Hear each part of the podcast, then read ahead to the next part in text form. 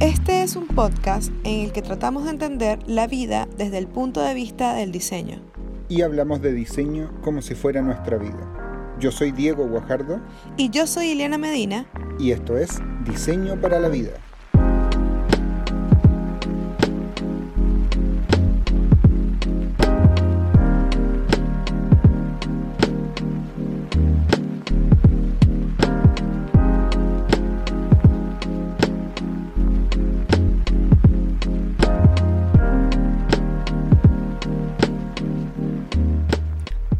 Comenzamos un nuevo episodio de Diseño para la Vida.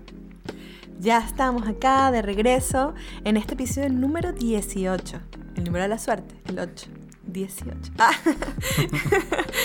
¿Cómo están todos? Queremos saludarles a todos los que nos escuchan em, en este nuevo episodio. Estamos muy contentos de estar por acá. ¿Cómo estás, Diego?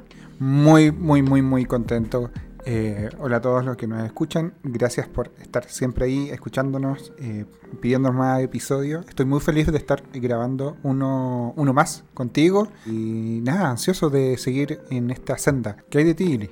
Oye, todo bien. He estado full, full, varios cambios que nos están surgiendo. Eh, estamos muy felices por eso. Y sabes que el otro día, Diego, estuve haciendo una mentoría para, para una chica de la comunidad de más mujeres en UX, sabes que yo pertenezco a esta comunidad feminista de inclusión a, mujeres que sean parte de la profesión de, de, la experiencia de usuario. Y en medio de la mentoría estábamos conversando y esta chica, ella está iniciándose, eh, viene del diseño industrial y me comentaba que, que, bueno, qué tenía que, que hacer y cuáles eran esos pasos para escalar a nivel profesional, ¿qué tenía que hacer? ¿Cómo tenía que avanzar? ¿Sabes? Y son esas típicas preguntas que uno se hace cuando está iniciando en esta linda profesión. Eh, hay mucho que aprender y uno no sabe por dónde abordarlo. Y, y, claro, ella me hablaba de cómo podía eh, continuar su camino, si, si para llegar a ser líder había que, que que hacer ciertas cosas o en realidad tener algunas características. Claro. o, ser quizás líderes. Eh, es el, el, objetivo quizás para quizás algunos. El tope, claro. O, quizás habrá más caminos por ahí, ¿no? Yo le decía que, que realmente depende de lo que, que se plantee ella y cuáles son sus habilidades eh, y, y, que sea parte de lo que ella también desee pero, pero se me hizo muy entretenido, tuvimos una conversación bastante amena. Saludos para ella si nos está escuchando. Y bueno, es por eso que el día de hoy tenemos a dos grandes invitadas en este episodio, ¿cierto? Exactamente, y para hablar justamente de este tema, que son personas creo que súper capacitadas como para hablar de esto precisamente. Eh, las dos líderes también de, de, Más Mujeres en UX en Chile. Eh, Así que nada, vamos a tocar este y muchos temas más en este episodio que grabamos hace un par de días atrás. Sí, estuvo muy, muy divertido, eh, interesante, la verdad. Las chicas nos llevaron a, a, conocer un poco más de su vida personal, de cómo ha sido para ellas también todo este recorrido tan lindo durante el 2020 y parte del 2021 en la comunidad y, cuáles son todos esos aprendizajes que ellas se han podido llevar. Y para mí es muy especial haberlas tenido en este episodio. Así que, bueno, escuchémoslo. Dale, vemos.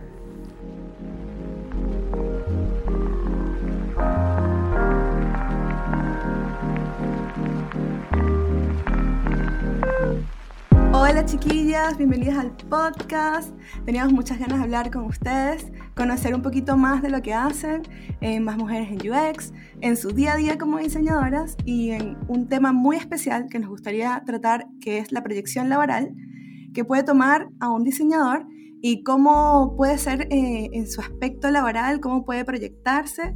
Así que estamos muy contentos de tenerlas acá, les damos la bienvenida. Muchas gracias por estar acá, por aceptar esta invitación. Eh, nos gustaría conocer un poquito más de ustedes, quién es eh, Daniela Riquelme, Fran Arevalo, ¿podrían presentarse? Hola chiquillos, primero muchísimas gracias por la invitación eh, a, Diego y Araili. bueno, Daniela Riquelme, más conocida como Nela, soy diseñadora, Em, soy de Chiloé, creo que esas son mis dos grandes credenciales eh, como de base. Y hago UX desde que salí desde la universidad. Eh, como siempre digo, es lo único que sé hacer. No sé hacer otro tipo de diseño porque obviamente lo que me enseñaron en la universidad se me olvidó. Así que siempre he estado vinculada al diseño desde lo digital, eh, enfocada en experiencia de usuario y, la variedad de disciplinas o subdisciplinas que hay dentro de, esta hermosa eh, disciplina, esta carrera.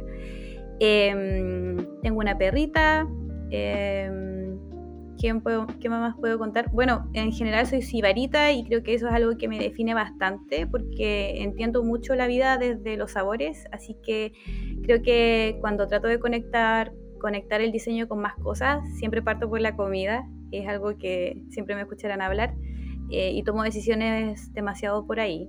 Eh, eso, eso pueden saber un poquito más desde mi personalidad. Dale, Fran. Ya, me dieron el pase, así que voy yo. Bueno, yo soy Francisca Arevalo, Valenzuela. Em, al revés de, distinto que mi camino es súper distinto al de la Nela, porque en verdad yo partí como en diseño editorial, yo jamás creí que me iba, a, me iba a dedicar al diseño digital, nunca, así como me negaba rotundamente, encontraba que no tenía alma, que me gustaba como el papel, el olor al papel, la tinta, em, como ese tipo de, la imprenta, como que eso era lo que me gustaba sin ir más lejos, yo trabajé mucho tiempo en, imprentas, en agencias de publicidad, trabajé para La Blondie haciendo afiches, eh, La Blondie, la, bueno, la, discoteca, no sé si la conocen, ya yo hice afiches, afiches, ambientación de la, del lugar y todo, como por ocho años de mi vida, hasta que en algún minuto eh, alguien me dijo así como necesito que me ayudes a digitalizar esta revista y ahí me di cuenta que no era tan fácil hacer eh, la misma revista en un formato digital y que tenía que aprender otras cosas, otros conceptos. Y ahí me empezó, me empezó a interesar, me empezó a gustar la cosa y aquí estamos. Pero fue así, fue como obligada, no, fue, no, fue, no era mi camino original, mi camino original eran los libros, las revistas, la tinta y, el, y la imprenta.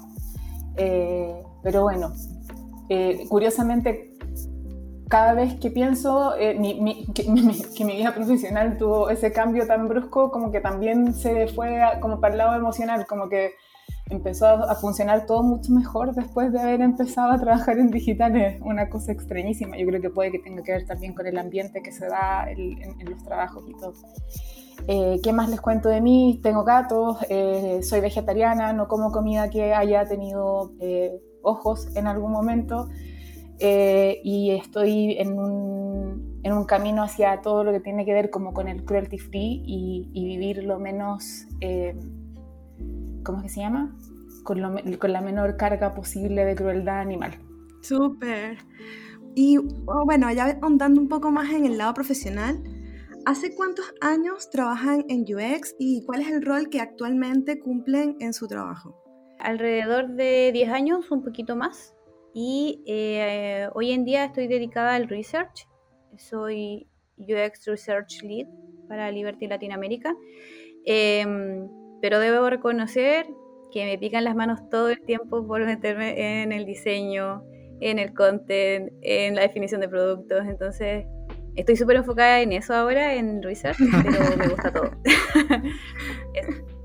Yo, por mi lado, eh, creo que la primera pega que tuve como, como desde el lado digital era de, fue de UI. La tuve en el 2012, así que ya van sus buenas cantidades de años. Estoy acordando, bueno, desde el 2012.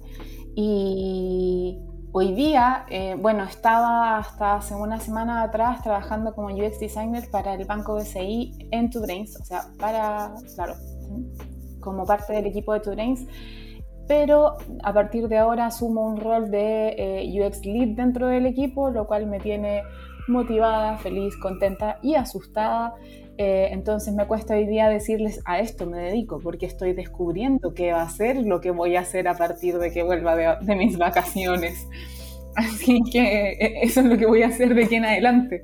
Pero hasta hace unos días atrás estaba trabajando de UX Designer más enfocada en el research eh, que, que, que, que, en, UI u otro tipo de, de, pega. Eso era un, poco más como cercano al research, el, el, el rol.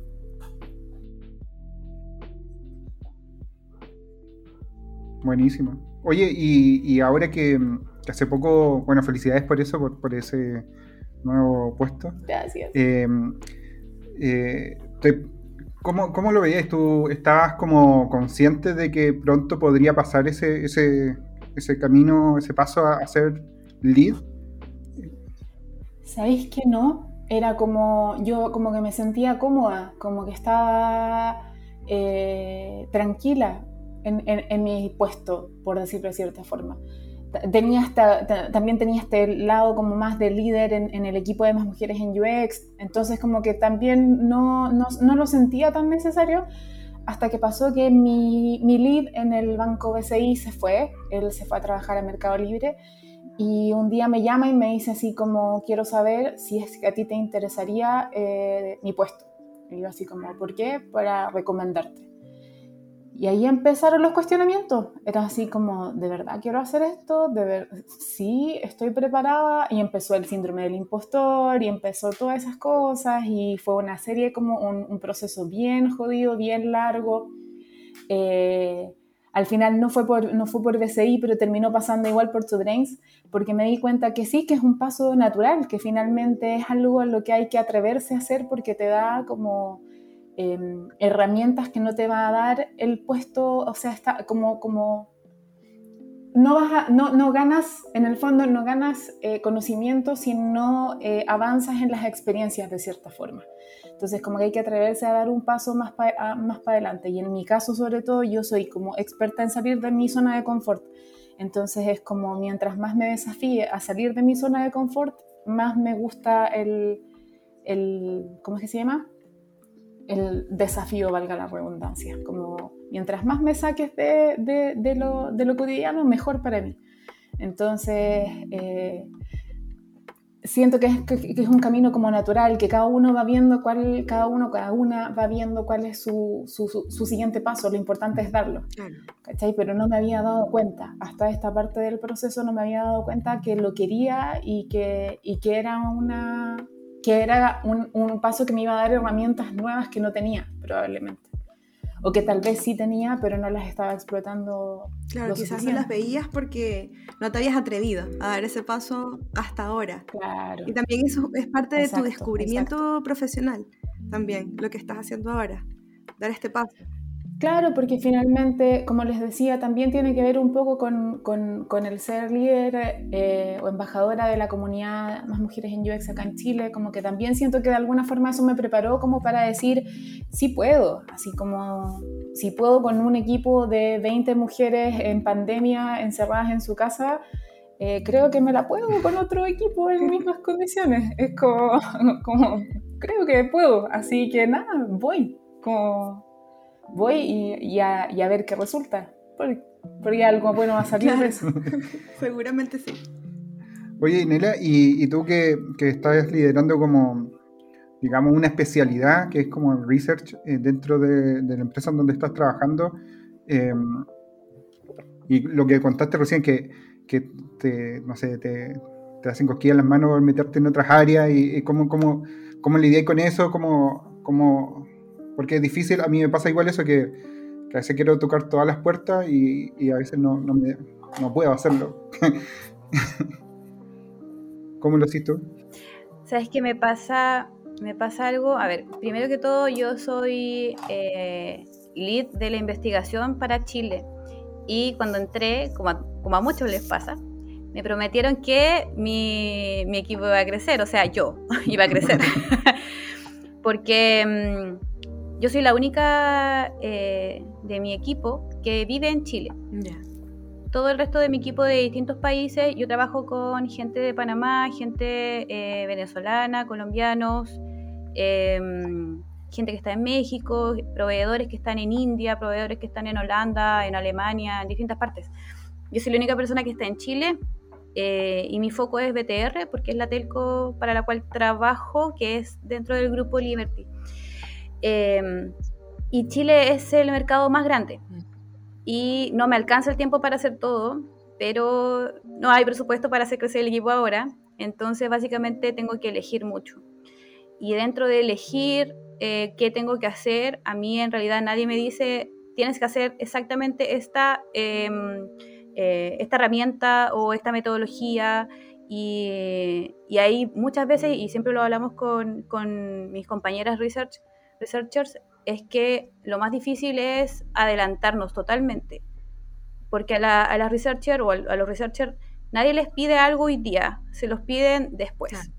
Cuando quieren, como el argumento, quieren comprobar, validar algo, eh, en el momento, cuando nosotros queremos, queremos hacer algo, eh, nadie está urgido por eso, hasta que todos están urgidos por eso y que va a pasar como en un mes más. Siempre pasa eso.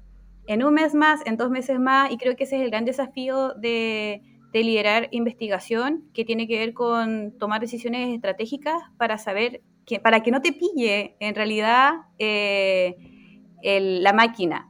Eh, porque ahora, claro, nos piden, porque el resto de los stakeholders entienden que es un testeo de usabilidad y les gusta, les encantan los testeos de usabilidad. Pero eh, nosotras estamos todo el tiempo empujando como lo que necesitamos saber es otra cosa. Necesitamos saber algún perfil específico, necesitamos saber qué le va a doler a la gente cuando esto salga a producción. Entonces, generalmente, eh, creo que el desafío del de, el research es estar un poquito adelantados o adelantadas estratégicamente. Ese es como, ese es como el, rol en general de lo que, bueno, de lo que me toca hacer a mí ahora. Eh, obviamente en el día a día todos necesitan respuestas y para eso estamos los researchers siempre listos para ir a buscar las respuestas. Pero hay otras respuestas que son eh, las bases que nadie las pide porque no las entienden hasta que eh, no se entiende qué pasó y llegan y, lo, por, por lo bueno y por lo malo te llegan a preguntar a ti. Entonces, siempre hay que estar preparada y creo que, que, ese es como el desafío. Ahora, no me queda tiempo para meterme mucho en las otras cosas. Aunque yo veo que mis compañeros, y no sé si eso les ha pasado a ustedes, pero cuando yo veo que todos están corriendo y que yo como researcher que tengo este rol, ya lo hice porque recuerden que lo hice hace un mes. es como el resto está corriendo por los resultados del research. Eh, de hecho, en algún momento eh, mi PO me dijo, Nela, para de testear, porque cada vez que yo testeaba, como que tenían que mejorar muchas cosas. Y, y, yo reclamé por eso, pero dije, ya no importa, me lo voy a tomar para bien y voy a hacer otras cosas. Y me puse a hacer arquitectura de información. Oh. Y fue peor. Porque, porque, a ella le sobra el tiempo, así como le sobra. Todo el día con el ojo tiritón, pero se va, va y se meten más cosas todavía. Exacto, pero es porque, porque, como les decía, me gusta. Y como a uno le gusta, dice, ya puedo tirarme por acá. Y lo que hice fue tratar de vincularlo con research, pero finalmente a la gente le gustó y ahora están obligando a otros compañeros a hacer lo mismo. Entonces, es súper difícil porque cuando uno se sale de los límites de su rol, eh, involucra al resto también. Eh, de hecho, me acuerdo una vez que estaba haciendo comentarios de content y en ese tiempo no teníamos perfiles writers dentro del equipo y le pregunté a, a, mi, a, a mi, compañera diseñadora UX si le, si le molestaba. Mm. Porque e, es más el rol de, del UX en ese contexto. Cuando no tenemos writers o no tenemos arquitectos de información o arquitectas de información, finalmente el peso se lo lleva el diseñador UX. Como el diseñador UX eh, hace un poco de todo. Si no hubiera researchers, claro, si no hubiera researcher, el diseñador UX es el que tiene que estar haciendo eso. Entonces le pregunté, le pedí feedback, le dije así como, disculpa si te paso a llevar, pero es que creo que puedo aportar acá. Y me dijo, no, por favor, así como sigue nomás porque yo estoy mal, como yo no puedo más.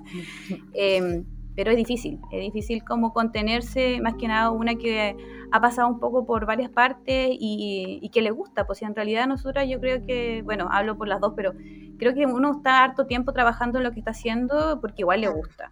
Eh, sí. Creo que si no me hubiera gustado, habría, habría mutado y probablemente creo que lo más obvio en el caso de mío como diseñadora gráfica, me habría quedado en UI, si no me hubiera gustado el resto.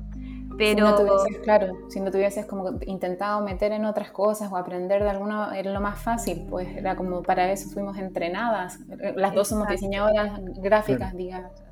eh, sí, pues, es- es donde estamos más entrenadas y donde tenemos más habilidades también, porque llevamos mucho más tiempo con la mano. O sea, yo hoy día diseño PPTs. Diseño PPT, informes, Para presentar. eh, y Excel, las planillas que son que quedan hermosas y que todo el mundo te da las gracias porque son bonitos tus Excel, pero pero bueno. Pero claro, y, y, eh, llega el momento en que empiezas a planificar otras cosas, y ya te sales del diseño y en un momento te das cuenta de que dejaste de elegir colores, dejaste de elegir tipografías y ya no eres diseñadora, no ya eres diseñadora en el día a día. Eh, y siempre cuento de que dejé de usar mouse. Cuando dejé de usar mouse fue como, y tableta fue como ya, adiós diseño. Y, y ahora uso los pulgares, mis pulgares son Mm. mi mouse, como que yo trabajo así así y muevo los dedos así. O sea, no- esto no lo va a ver la gente, pero Acuérdate no lo va a ver la gente, sí. sí, muevo los dedos hacia adelante, así como en el trackpad, ta, ta, ta, ta, como un joystick. Eh, pero bueno, esa es como la evolución un poquito, yo creo, de, de este camino que uno parte desde el diseño gráfico y se va metiendo en distintas áreas que a uno Mm. le gusta Claro. nomás. Entonces, Entonces, en resumen a su pregunta, lo que hacemos en el día a día es meternos la pata en los caballos. Gracias. Eso es creo que es el resumen. Dejar de lado lo visual para profundizar más entonces en la investigación, en esto que decía la Nela como de pensar en el futuro, como que no te agarre el tiempo y que cuando te pidan entonces lo que necesitas, ya el research debería haber cumplido esa función y debería tener esa data y esas métricas para poder aportar. Entonces yo ahora lo, lo único que me queda preguntarles es cómo es su día a día como diseñadoras, o sea, cómo es un día normal para la Nela, la Fran, desde que se levantan hasta que termina. Cuéntenos un poco y déjennos entrar en ese día a día de ustedes. como parte del día, yo soy de esas personas que no hace, Escúchenla, por favor, escúchenla. Yo no hago nada si no desayuno, eso es lo más importante. Como les dije hace un rato, les dije, les dije hace un rato, yo todas mis decisiones las tomo respecto a la comida. Entonces, si yo no desayuno, yo no avanzo. Después estoy en la mañana y estoy pensando, pe- voy a contar primero la parte de la comida porque ya les dije que era lo más importante. Después estoy pensando, ¿qué voy a almorzar? Como me queda tiempo y yo organizo mis reuniones respecto a lo que voy a comer y mi trabajo respecto a lo que voy a cocinar.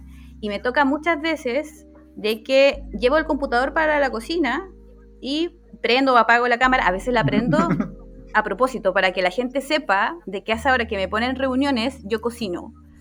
Porque es importante para mí el tiempo de que es mío. Eh, a pesar de que tengo bloqueado mi horario de almuerzo, yo recibo igual la- las invitaciones, obviamente. Eh, entonces voy y me instalo y a veces ah, empiezo a hacer curry o empiezo a hacer como una comida como un poco más larga y la gente como que se espanta. A mí me encanta eso porque siento que eso es un rompehielos importante porque les hace pensar de que todos tenemos una vida, que no estamos sentados solo en el computador, que tenemos otras cosas que hacer y que no es ir al médico, porque han cachado que todos, a todos nos Mm. perdonan ir al médico o tienen que hacer un trámite Sí, Sí, se lo perdono, pero, pero fue a cocinar. Es como, ya, pero ¿por qué no se pide algo? Para eso gana plata. Y es como, no, para mí es importante, es parte de mi vida. Yo eh, vivo mi vida respecto a muchas cosas que me hacen sentir. Y si no sintiera, no podría empatizar Sí. con los usuarios. Entonces, todo ese tema, esos, esos temas que pasan por mi vida me hacen ser conscientes. Y, y creo que el ejercicio del día a día para mí eh, es hacer mi vida. Creo que eso es súper importante y jamás eh, bloquear las puertas, porque cuando lo he hecho, y yo creo que por eso la Fran quería que me escuchen, cuando lo he hecho he terminado mal. Cuando dejo de cocinar, cuando dejo de mirar series, cuando dejo de, de hacer todas esas cosas, si no paro, Cuando deja de ser ella. Exacto, cuando una deja de ser una, eh, colapsas, entonces ya no piensas bien, te enojas con tus compañeros o con el contexto, eh, y todo sale un poco más difícil, creo yo. Y por otro lado, bueno, en el día a día de la pega, uno empieza claramente con la daily. Eh, a veces, a, a veces no. 15 reuniones. A veces no, a ver, claro. Con la daily termina con, claro, con una retro. Pero mm, eh, hoy día justo estaba haciendo un análisis y no sé si les ha pasado, pero eso es lo que siempre me pasa, de que yo llego muy nerviosa a las dailies. porque digo, no sé qué voy a decir, porque voy a, va a sonar como que no hice nada. Siempre creo que yo no hice nada, que no avancé. A mí me pasa lo mismo. Y es, O de ahí el mismo estatus como cinco veces en la semana y decís así como, pucha, chiquillos, que estoy investigando, entonces probablemente dé el mismo estatus por una semana entera. Sí, sí, entonces lo que empecé a, empecé a como a darme cuenta era de eso y que me molestaba a mí, para mí. Y lo que me di cuenta que no hacía era que no escuchaba el resto. Entonces empecé a escuchar el resto y me di cuenta que a todos les pasaba lo mismo y que yo hacía más. y era como, oye, yo estoy haciendo más. Parece como que no me había dado cuenta, porque uno se exige demasiado, po, ¿cachai? Entonces, sí, creo que es súper relevante escuchar a la gente en las dailies, eso primero que todo. Bueno, y después me pongo a hacer de, de- de todo un poquito, si es que uno tiene, tiene reuniones o no, si hace el tiempo. Como ya les conté, eh, cocino bastante. eh, y después para la tarde, en general, Sí. trato de ponerme audífonos en la tarde. En la mañana no me funciona, pero en el día, de la, o sea, en la tarde sí, y ahí agarro vuelo y hago los Excel, hago las PPT, lo que dice la Fran. Como que en esos momentos que uno se puede como ir por un tubo, todo lo que sea research, el análisis, te demoras un montón. Entonces, con un poco de música, avanzas muy rápido, pero bloqueada, bloqueada, porque si es que yo miro tele, como que me doy vuelta, hago- de repente cambio una planta, así como que hago trasplante de planta a la hora que yo debería estar trabajando, porque no me logro concentrar. Soy súper dispersa, entonces necesito los audífonos eh, y entre medio, obviamente, respondo el Slack de más mujeres. po. Que eso es como Entre medio. Entre medio, digamos, la verdad, Rosa, es todo, todo el día. Desde la mañana, desde la mañana hasta la noche, así pues a veces nos toca hasta las 11, 12 de la noche responder. Slack. Eh, y después de la tarde terminamos la pega y saco a mi, a mi perrita a pasear al área y vuelvo siempre o a una reunión o a ver una serie. Como nivel pandemia, eso es lo que hago. Si no estuviéramos en pandemia sería salir a algún bar o algún restaurante o algo así. Pero ahora con el nivel de reuniones que tenemos de más mujeres en UX, yo creo que se me, se me come la vida, pero igual se alcanza a hacer algo. Eso más o menos. Y cierro el día haciéndome, haciéndome algo en la cara. Pero Rutina skincare. mi, mi skincare. Claro, su, su- claro, son rutinas skincare. Bueno, yo por mi lado em, tengo gato, entonces en verdad ellos parten mi día por mí. No. Eh, ellos deciden a qué hora despierto. No, mentira, ya no tanto. Ahora ya están más grandes, entonces como que ya no molestan tanto. Pero lo primero que hago en el día es darles comida a ellos, después ducharme yo, prepararme desayuno, que el otro día hablaba con mi, con mi pololo sobre esto, como... eh, y ahí lo conecto un poco con, con lo que, con lo que decía la Nela sobre la comida. Dígase que las dos tenemos un rollo súper ahí como eh, pregnante con la comida, para las dos es súper importante. Entonces como que es otro punto en el que, en el que nos unimos ahí como eh, con puntos en común.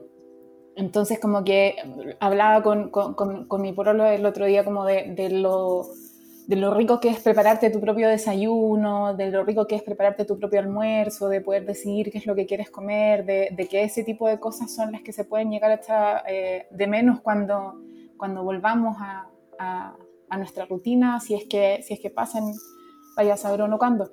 Pero, pero ponte tú, me gusta hacer eso, me gusta como prepararme mi desayuno, tomarme mi té, como ya instalada en el computador, entonces empiezo a revisar los correos y empiezo como a tomar té, tomo té todo el día porque soy friolenta y porque vivo en un departamento que es un refrigerador. Entonces tomo té todo el santo día, pero mi de mañana aparte como eso, dándole comida a los gatos, comiendo algo yo. Después entro a, a mis sesiones, ya la daily tal cual como lo decía la Nela, exactamente igual, lo mismo, el, hemos hecho como el, el mismo análisis como en relación a... Eh, lo que te pasa así como de tus procesos de investigación y de que estáis dando el mismo estatus como cinco días, los que les decíamos siempre. Después ya la organización de la agenda, como que es... Mi, mi, mi, día hace una semana atrás era bien caótico en verdad porque nosotros teníamos una forma de trabajar como por células en el, en el BCI. Existe una, para la, yo trabajaba para la app del Blanco BCI y trabajábamos por células pero también teníamos proyectos transversales donde teníamos que verlo como equipo UX UI o como equipo UX o, eh, o un equipo específico entre algunas duplas. Entonces eso generaba que tuvieras muchos proyectos al mismo tiempo, andando. Entonces eso era como ir organizando el día como para que te alcanzara el tiempo para las reuniones y todo, y también ir guardando tu espacio para lo mismo que hablamos, cocinar, como estar, como, como tener tiempo para levantarte, un poco caminar, salir a, a tomar a ir al balcón, aunque sea un poquitito pero mi, mi, día tiene que ver con, con, eso, como con organizar. Yo soy muy como exageradamente ordenada, así como ridículamente ordenada. Entonces como que me gusta que las cosas funcionen eh, como con un relativo control, como, como tener, tener la cosa como relativamente controlada. Entonces como que veo mi agenda con tiempo, como que trato de, de que eso no, no me haga colapsar, porque si no es como más carga eh, para mí encima. Entre medio de eso, bueno, hablo con Anela casi todos los días. Eh, eh, hablo con, bueno, hablo con mi pololo obviamente todos los días, eh, con, con, con, mi equipo, del, con mis compañeros que se han ido del BCI o cualquier cosa, también tenemos como un, un grupo de, de, WhatsApp que nos queda ahí, donde hablamos también varias veces en el día. Más Mujeres en UX también se lleva algunas partes de, la atención durante el día, es como estar eh, pendiente de, las necesidades que levante el equipo, pendiente de lo que pasa en el Slack, como contaba la Nela. Y después, bueno, cerramos el día con, con, una, en, mi caso, como con una especie como de... Eh, autorretro, así como qué alcancé a hacer, qué es lo que me queda pendiente, como que me gusta tener como bien mapeado eh, mi, mi, mi, mi to-do, mi doing y mi done. Entonces como que me gusta siempre hacer check bien como de, de, lo que, de cómo voy avanzando eh, por tarea, como que estoy bien ordenada, como les decía, entonces como que tengo tarea grande, tarea chiquitita, voy avanzando en la tarea chiquitita, entonces como que me gusta estar como eh, con eso claro para enfrentar el siguiente día. Y de ahí ya a hacer algo como eh, que, que, me desconecte un poco, así como ir a ver alguna serie o, o leer algo o o hablar con alguien o, cualquier cosa, porque no salgo mucho, yo soy media, de, media debilucha, entonces como que en verdad he, he, tratado de cuidarme harto durante todo este tiempo de, de pandemia, salgo poco, salgo para lo necesario, eh, entonces también eso quiebra harto porque antes era muy de caminar, de hacer cosas después o de, no sé, si quería ir, no sé, tenía un, un, bloqueo y salía a darme una vuelta hasta que esa idea venía y me volvía a la oficina. Eso ha, ido, ha sido difícil en este tiempo porque ya no pasa tan fluido como antes. Pero, pero claro, ese es un, el, el resumen en el fondo. Sí, total. A mí, a mí me, me, pasa, me pasaba mucho eso al comienzo de la pandemia, que a mí me gusta caminar harto y, y bueno, con esto mm. he tenido que caminar a aquel departamento nomás. Sí, sí, yo, yo, igual, yo era así como de irme caminando a la pega, de devolverme caminando, como de ir, no sé, eh, a La Vega, a, a, donde fuese, así como, pero a pata. Entonces, como que eso ha sido muy complejo para mí, como que el caminar era un regalo, era como mi, mm. mi tiempo, así como mi espacio, mi tiempo, y lo hago con toda la calma del mundo. Y ahora es como, no, porque estáis como jugando como Mario Kart o algo así, estáis como tratando de esquivar gente, ¿cachai? Así como de no me toques, no respires cerca. Entonces, es como, como una cosa media extraña, pero, pero bueno se hace lo que se puede ahí con, con el autocuidado. Sí, sí, tal cual. Sí, el Diego de repente, a veces yo siento que va a abrir un hueco aquí en el departamento, que se toma sus momentos de pensar, y claro, le hace falta esas caminatas que lo identifican mucho. Mm, sí. Ah, pero ¿sabéis qué hago yo? Que me ha resultado como que hay ciertas reuniones en el día que yo sé que son bla bla. ¿Cachai? Como que yo sé que existen como dos tipos de reuniones. Un tipo de reunión que es como más de ejecutar cosas y como hacer y estar en un mural o estar en una, como armando algo o en un Figma, en algo así. Y hay otras que son bla bla. Esas reuniones que son bla bla, yo las tengo con la cámara apagada, los audífonos puestos y me pongo a barrer, porque tengo gatos. Mm. Entonces, ustedes saben que gatos igual pelo. Entonces, cuando son reuniones bla bla, yo barro y ocupo ese espacio de tiempo para estirar un poco, ¿cachai? Y también, bueno, tomo clases como de training y flex en, en, en, la escuela de, de, burlesque en Chile, como para eh, también seguir un poco ahí moviendo el, el cuerpo, ¿cachai? Porque si no es como te va ahí oxidando, de verdad es mm. muy muy, muy delicado lo que pasa contigo cuando te sentás y te estancáis en una silla a vivir tu vida, ¿cachai? Sí. Y pasa eso que, que uno cuando está. Ahora que uno que, que está trabajando desde la casa, como que a veces la. eh, bueno, existían estas reuniones de pasillo, que vamos a tomar un café, conversemos, como que Mm. relajáis un poco. Y ahora es como cada vez que tenéis como una reunión, no hay tiempo para. El entremedio. Claro, para echar la No, talla. Entonces, es como ya, ok, la reunión, vamos, está. Sí. empezáis, ta, ta, ta, comienza la reunión. Y, y- porque me imagino que todos tenemos como esa empatía de que, oye, este, este es tiempo para todo, entonces no, no- no le puedo quitar el tiempo de la persona que me está, está convocando a la reunión o está liderando esto. Entonces, como que se, ha- se ha perdido un poco esa, esa cosa de, de estar como más tranquilo, echar la talla, reírse un rato. como de poder, eh, no sé, sacar una idea. Es que depende igual, porque ponte tú, no sé, pues depende de, de tu dupla, depende de cosas. Yo con mi dupla en BCI, ponte tú, era como, tení cinco minutos para hablar, ya hablamos, y hablábamos, y era como desbloqueábamos una idea, pero no es lo mismo, nunca va a ser lo mismo que hacerlo de manera presencial. Y lo otro, lo otro también es que es como, no sé si les pasa que tienen que pedir permiso, así como para hacer ciertas cosas, es como, ya, espérenme que voy a ir al baño, es como, ¿qué onda con eso? ¿Cachai? Como, como ¿qué onda? ¿Por qué tengo que avisar que voy a ir al baño? Sí, o, o- o- o no sé, como que, como que se, se mueve todo una- de una forma como súper distinta ahora. Por ejemplo, él hablaba también el otro día como eh, con, con amigos de, de- de lo mucho que se ha movido el mercado también. Eh, curiosamente, el- en, esto, en estas últimas semanas, como la cantidad de cambios de puestos, de que este asciende, de que este Ay, se cambia de pega para acá, como que la vida se está moviendo súper rápido y yo no sé si es que se movía así de rápido antes, incluso también para tus oportunidades laborales, como, eh, como, como antes o ahora. Me, explico, es como, como que he visto mucho eso que, ha pasado también, que, que tu vida se, que- que tu vida está como más quieta, está sentada en el computador y todo está pasando como en la pantalla, pero por detrás está todo moviéndose y hay una cantidad de cambios de trabajo y de alguien que se va de un equipo y se cambia para otro y se, y se empiezan a encontrar y, y es rarísimo todo esto. Sí. Oye, y, y sobre justamente lo último que estáis comentando, yo les, les quería preguntar, eh, pensando en que, que uno igual va teniendo como una cierta edad. Yo, yo, yo partí tarde en el UX, La edad. Eh, yo tengo 32 años, eh, pero partí tarde, o sea, llevo unos 4 años trabajando en experiencia de usuario. Y, y hay personas que llevan, tienen menor edad que yo, llevan toda su vida trabajando, llevan mucho más tiempo. Eh, pero yo me, yo me pregunto, y les quería hacer la pregunta a ustedes, como, ¿cómo, cómo, ven su rol en, en, en cinco años más, en 10 años más? ¿Qué, ¿Qué se ven haciendo ustedes también? ¿Hacia dónde uno podría seguir escalando pensando que ustedes tienen roles de liderazgo?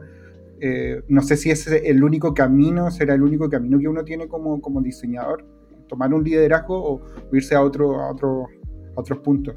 Claro, ¿qué, qué viene después? ¿o ¿cómo lo ven ustedes de aquí a cinco años Yo, mira, para ser honesta, no creo que el único camino sea el liderazgo. Yo creo que tiene que ver como con tu nivel de curiosidad, con tu nivel de eh, lo que quieras eh, aprender, lo que quieras hacer, lo que te haga sentir cómodo, cómoda.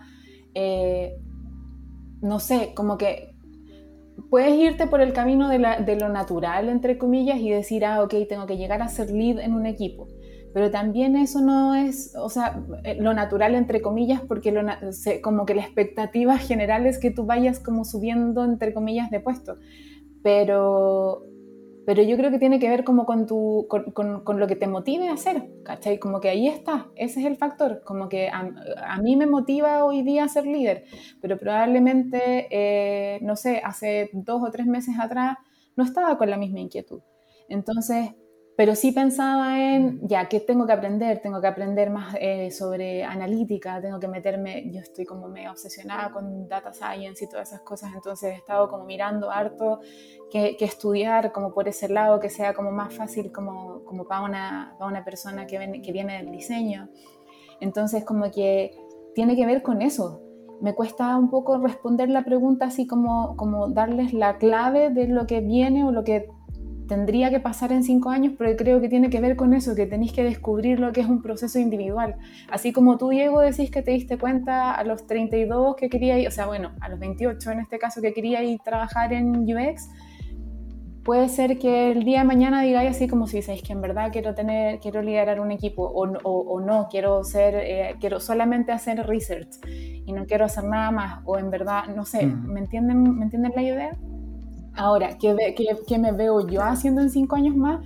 Para mí es el traspaso de conocimiento lo más importante, como que yo quiero juntar eh, experiencia y traspasarla. Eh, a mí me encantaría hacer clases, como que yo creo que para ahí va un poco mi, mi, futuro. Eso, eso me gustaría hacer en un minuto ya, cuando ya sienta que esté lista como para hacer un traspaso desde, desde un nivel de experiencia que me haya permitido navegar por distintos roles. Eh, entonces, como que eso, eso me gustaría en verdad. Nela, ¿qué decís tú?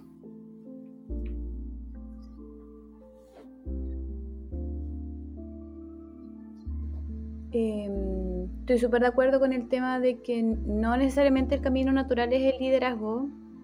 Yo creo que creo firmemente en lo que voy a decir ahora y es que me he dado cuenta de que no todos tienen que ser líderes, no todos pueden ser líderes y a no todos les gusta ser líderes. Y las personas que necesitan ser lideradas necesitan buenos líderes. Entonces creo que hay que ser súper consciente eh, en lo que uno realmente quiere hacer en la vida, qué es lo que realmente le gusta y disfruta, em, porque va a haber gente que se va a ver impactada por esas decisiones. Cuando uno es sola, da lo mismo lo que hagas. Yo, no sé, en este momento, en este momento vivo sola y muevo la lámpara para acá, muevo el sillón para allá, no le afecta a nadie. Eh, cuando decido convivir con alguien, eso implica que tengo que ser responsable de esos movimientos. Entonces, es lo mismo eh, en, las decisiones que yo tomé a nivel laboral. Si yo decidí ser researcher eh, hace un año atrás, tuve que ponerme eh, como consciente y hacerme cargo de eso porque no es fácil hacer ese cambio. Eh, yo estaba haciendo algo nada que ver antes, dentro del contexto digital también, pero, pero era distinto y tuve que bancármelas y escuchar al resto y escuchar a, mis compañeras que eran más capas que yo. Eh, porque yo diseñadora, mis compañeras antropólogas, sociólogas, obviamente yo tenía que escucharlas a ellas para poder tomar decisiones y, poder avanzar, pero creo que uno siempre tiene que estar consciente de lo que está haciendo, eh, más que nada ahí, más, que nada en el liderazgo, porque es como ser profesor, tienes que ser consciente de que vas a guiar a, un grupo de gente para después. O sea, ser, ser líder creo yo que no es el camino natural, a mí me gusta, eh, a mí sí me gusta, yo creo que, que, sí tengo ciertas habilidades que me pueden ayudar a guiar gente, de hecho como decía la Fran, tengo la experiencia de mujeres en UX, eh, tengo una experiencia previa donde tenía que generar, gestionar personas y, y que en realidad hacer liderazgo no es mandar al resto para que haga lo que tú quieras que hagan. lo que tienes que hacer es totalmente lo contrario, es que las otras personas con las habilidades que tienen generen valor y estén orientadas a la estrategia que tú estás impulsando. Y no sé, tal como lo dice la nena, no, todo el mundo quiere hacerlo, ni puede, ni tiene como las herramientas Y que funcione y está... Claro. Mm. Y que claramente va a implicar dejar de hacer cosas. O sea, en la medida que yo vaya creciendo en el liderazgo, voy a tener que dejar de meter las manos y, no, y, evitar hacer cosas como el micromanagement, de estarle diciendo al resto qué cosita tienes que hacer. Y ese detalle yo creo que debe ser el más difícil, porque pucha que uno dice, ay, pero yo lo haría así. y, mm, y no es fácil porque una que es diseñadora y que le gusta hacer las cositas de una manera y no de la otra manera que lo hace el resto, eh, es difícil, es difícil. Creo que el, liderazgo implica soltar un montón y va a implicar también que, que te vean de una forma necesaria, que sea estratégicamente así, para que puedas avanzar. Entonces, mm. eh, insisto, como mm. no todos quieren, pueden ni deben serlo, y hay otros caminos. Y creo que todo está conectado mm. también, por otro lado, que igual es muy importante, con lo que yo quiera lograr en la vida, por qué yo hago lo que hago, cuál es mi propósito. si yo quiero que el mundo sea más hermoso, obviamente no voy a, no sé, dedicarme a ser arquitecto de información porque eso no es hermoso. eso es ordenado. Eso es ordenado y es fácil de navegar. Pero mm, probablemente voy a querer ser UI, voy a querer ser, no sé, director de arte, voy a querer irme por otro lado.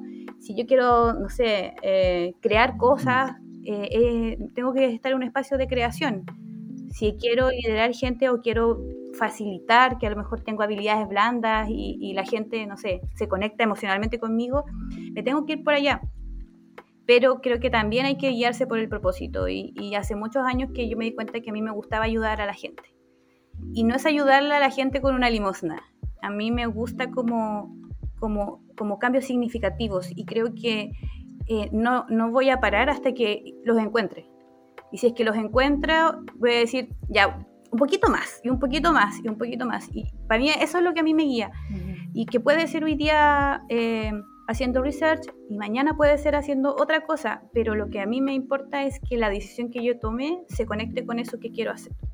Si no se conecta, si no se conecta con esa cosita, esa cosita que me mueve y que yo alego, y el otro día hablaba, no me acuerdo con quién, de que yo soy súper buena para alegar y súper buena para cuestionar y criticar al resto, y al, resto me refiero como al gobierno, a las instituciones, a todos. Em, pero hace unos años me di cuenta de que yo no podía hacer eso si es que no hacía nada. Porque es como, ¿y ahí qué hago yo? Entonces me tengo que empezar a hacer cargo desde mi espacio porque todos tenemos un poquito de poder. Todos tenemos un poco de poder que lo podemos ejercer. Y cuando me di cuenta de eso, fue como, como sacarme la capa de que yo no soy nadie, de que yo no tengo, no puedo hacer nada. Eh, y, y en realidad eso ha sido un motor para avanzar y decir, si es que yo tengo algunas habilidades, y que lo hemos conversado esto con la Fran, como qué hago yo por la vida, qué hago yo por, el, por este mundo, qué hago yo por las causas eh, perdidas, entre comillas, que no están perdidas, qué hago yo en mi día a día, qué empujo, compro menos esto, compro más esto, yo puedo elegir, hay cosas que puedo elegir y estamos, hablo un poco por todos, pero en UX tenemos una posición de privilegio también para poder tomar esas decisiones, porque sabemos más, porque a lo mejor podemos acceder a, elegir. Hay gente que no puede elegir y nosotros que podemos elegir, eh, si lo podemos hacer, hagámoslo. Creo que cuestionarnos un poquito y empezar como a, elegir mejor respecto a mis propios ideales y, mi propósito, eh, me hace más sentido que no hacer nada. Y eh, en realidad cuando uno dice hacer algo, lo que no es eh, transformar el mundo mañana, sea fácil, entre comillas, de entregar, pero haz algo. ¿Cachai? Eso como que lo hemos hablado un montón con la Nela, es como en qué, en qué momento dejáis de quejarte para hacer un, para convertirte en una, en, en una parte de la solución. ¿Cachai? Como para no, no seguir sembrando el, el, el, status quo, por decirlo de cierta forma, ¿cachai? Sino que moverlo, mover eso, mover una aguja, mover... Siempre hablamos con la Nela como que no, nos ha costado harto este tema como de llevar más mujeres en UX porque, pucha, nos tocó más encima asumir en pandemia, entonces fue como súper complicado pero nosotras nos, o sea, nosotras nos acostamos todas las noches como contentas sabiendo de que, está, de que estamos aportando en, en, en, la vida de un grupo de mujeres. Eh, desde la visión, desde, desde, lo que, desde nuestro propósito, desde el feminismo, desde el diseño, desde, desde, el, desde el apoyarse, desde la solidaridad. Entonces, como todo lo que ha costado y todo lo, lo, duro que haya podido ser, vale la pena porque está ahí impactando en, en la vida de alguien. Entonces ahí, ahí todo cobra sentido y ahí se vuelve a la misma idea. Lleva, lleva todo eso a tu, a tu vida personal, lleva eso a tu vida laboral y proyecta tus cinco años en relación a lo que, lo que te haga feliz como sin, sin, apuntar hacia lo que la sociedad te dice que tienes que hacer, en este caso es como ser líder de un equipo, ¿cachai? Si no, si no te gusta, hay miles de, opciones. Eh, todo tiene que ver con el yo quiero esto, a mí me gusta esto, esto es lo que me hace feliz y esto es lo que me, apunta hacia el propósito, hacia lo que quiero hacer.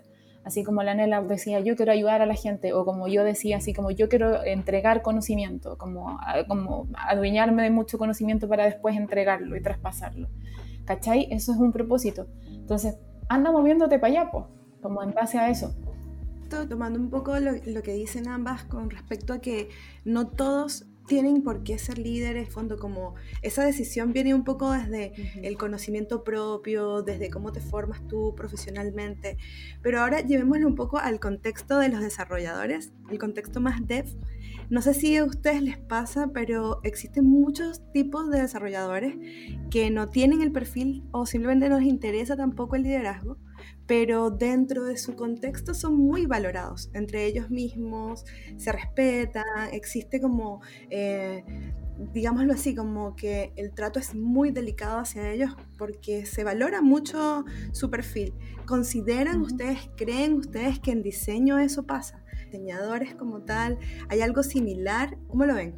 Em, yo siento que en el diseño tenemos un súper gran problema que no lo veo en desarrollo y probablemente lo han escuchado antes, pero creo que tenemos que lidiar con el ego de mucha gente. Y, es súper difícil, es súper difícil. Y, y, se puede observar mucho en ser competitivos, en cómo mostrar más. Y, y yo siempre lo he relacionado a la falta de academia para nosotros. No hay mucha, no hay mucha academia en general para la carrera del UX eh, ahora está emergiendo, hay, ahora hay más diplomados, pero validarse en un mundo donde la academia no te validó antes, que no tenemos muchos títulos en general, eh, que nuestro cargo de diseñador o nuestro título de diseñador no te provee de nada, ningún estrato social no está vinculado a nada. Eh, siempre fuimos tan mirados un poco en menos. Cuando dijimos que íbamos a estudiar diseño, nadie nos aplaudió. Eh, entonces, entonces como yo, yo a veces siento que mis compañeros del colegio es como, como que esa cabra derrochó su vida estudiando diseño. Mis profesores, no sé, tengo la sensación que también nadie se sorprendió cuando yo dije voy a estudiar diseño, a diferencia que le aplaudieron a todos mis compañeros cuando dijeron que iban a estudiar algo relacionado con medicina.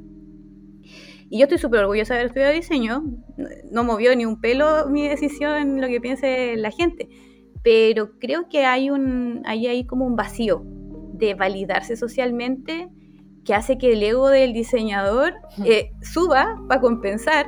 Entonces, como súper difícil como lidiar con, con estar validándose mucho, mucho, mucho, eh, que probablemente pasa en otras carreras, pero yo siento que, que ese vacío que tenemos de validación social nos, nos impacta a nosotros mismos.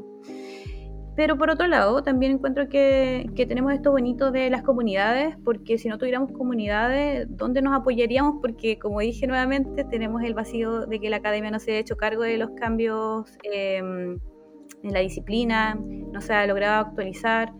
Eh, yo veo otras, eh, otros contextos académicos donde se genera una investigación súper buena, se generan papers súper buenos, puedes buscar eh, fuentes en las universidades, pero ¿quién cita en diseño o en UX? Universidades. Nadie. Todos citamos a Nielsen, a Norman y mucha gente que ha hecho su carrera por fuera. Citamos puros libros de gente que se hizo la carrera sola, pero no citamos fuentes de investigaciones de universidades, es muy raro. Entonces creo que ahí es donde se revela un poquito esto que creo, que creo yo, en mi hipótesis, de que tenemos una falta de validación de lo que hacemos, entonces eh, hay mucho ego dando vuelta como me quiero validar porque yo sí sé, yo sí sé, yo sí sé, y es agotador, es súper agotador. Yo pienso igual que la Nela en relación al ego, pero para sumarle un poco a eso, siento que también tanto nuestra disciplina como la disciplina en desarrollo carecen de eh, educación emocional.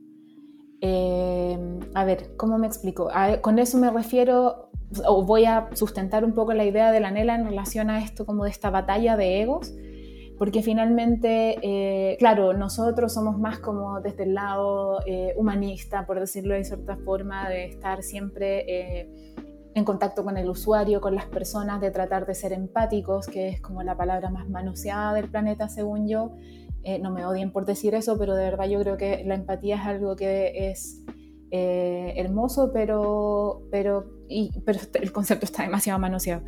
Em, el tema para mí es que finalmente nos falta como el por qué estamos haciendo las cosas. Lo estamos haciendo porque le estamos, estamos a ver, nosotros somos como, como diseñadores de experiencia de usuario, somos solucionadores de problemas. Entonces el camino debería ser eh, apuntar hacia esa, esa evangelización de solucionar los problemas, no de estar pendiente de que si al dev lo aplaudieron y a ti no, ¿cachai? Es como, como que finalmente es, somos todos como un círculo y parte de una solución. Y eso cuesta mucho encontrarlo y no se encuentra en todos los equipos. Y ahí es donde lo quería conectar con otro punto. Yo creo que eso que pasa, eh, que comentas tú, Ili, o como partía tu pregunta, no pasa siempre en todos los equipos. ¿Cachai? Como que hay equipos mucho más maduros donde es un agrado, así como yo tengo amigos eh, todavía con los que trabajé en Telefónica y más de, que era, eran desarrolladores con otra visión, ¿cachai? Como con, con, como con una visión de de, qué es lo que pasa por detrás, de por qué está ahí tomando estas decisiones, de entenderlo, no de ir y ejecutarlo. No, tú no eras, o sea, en ese caso, en ese equipo en particular, yo no era como una entregadora de material, ¿cachai? Sino que era como la conexión entre el humano y, y, el código, por decirlo de cierta forma. Eh, pero hay otros equipos donde eso no pasa. Hay otros equipos donde finalmente el foco sí está en el, en el desarrollo y es cuando, cuando el desarrollador arma algo, aunque se demore tres meses en hacerlo, es como, oh, quedó maravilloso, muy bien. Y es como, onda, y, yo lo tuve que armar en una semana, corriendo, vuelta loca, tirándome las mechas y a mí nadie me dice nada. Pero eso tienes que aprender cómo a llevarlo o a buscar la manera de que tus, tus decisiones, tus argumentos, tu solidez al, al, al mostrar tu propuesta también se vea tu voz también se escuche finalmente. Y eso uno también tiene que hacerse responsable, nosotros también somos responsables de eso, como de, de, encontrarnos en ese espacio con los desarrolladores, de compartir esa, ese resultado de ver como, ok, ya perfecto, si, si, si, si es el, el, desarrollo es lo que más se está viendo, ¿cómo lo hacemos para que también cuando mostremos los avances o cuando tengamos las reviews o cuando sea un trabajo de equipo y se vea un trabajo de equipo, yo creo que eso también es, es un camino que cuesta como ir balanceando y cuesta ir perfeccionando, pero no es imposible. Y lo bueno es que ahí con eso aportas un montón hacia el crecimiento y la madurez de los equipos. Eh, ponte tú, yo tenía una relación bien complicada con mi, con mi PO, eh, con mi último PO, porque finalmente nos costaba mucho ponernos de acuerdo. Él era muy, vamos al desarrollo y no, y hay que alcanzar, y hay que alcanzar, y hay que hacerlo, y hay que hacerlo, y hay que hacerlo. Y a todo me decía que no, porque era muy complicado. Y salimos de esa, o sea, eh, metiéndome y siendo no porfiada porque sí, sino que ni testaruda porque sí, sino que respaldando eh, las decisiones de buena manera, traspasándolo. Sí, ese es un dolor que todos tenemos, que todas y, todas y todos tenemos.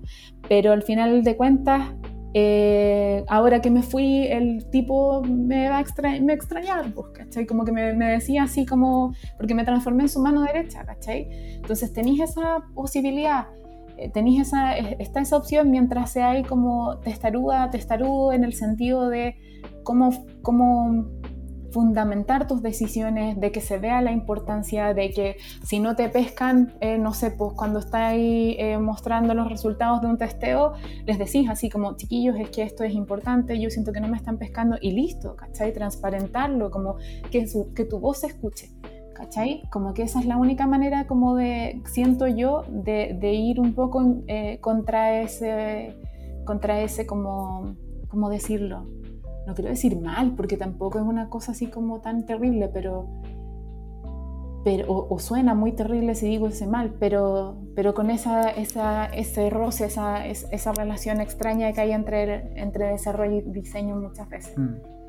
Sí, eh, de hecho, eh, creo que escuché hace poco un, podcast en el que hablaban sobre el rol del, del diseñador, eh, que también tiene que tener como un rol más de divulgador de, de la disciplina, así como hablar un poco, enseñar un poco de, de qué se trata diseño, porque como mm. nadie, nadie cacha muy bien qué hacemos, o sea, como que hay una caricatura de lo que hacemos más, más que algo, o sea, no, no todos tienen que saber qué hacemos también, que también bajando un poco de la nube, y, pero, pero un poco también eh, hablar sobre eh, las decisiones que tomamos, por qué las tomamos, es como, como hablar en qué paso estamos, en qué situación estamos en el proyecto que estamos tomando, etc.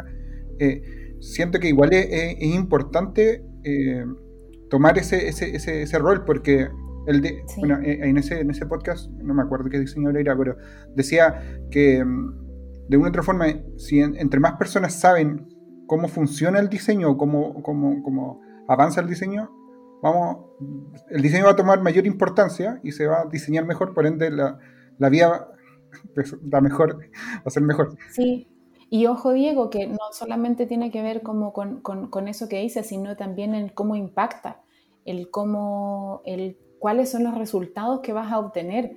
Como que si tú le dices a las personas y tú le hablas sobre algo, sobre algo concreto sobre lo que vas a ganar a partir de esto o lo que va a mejorar a partir de hacer estos cambios en la experiencia.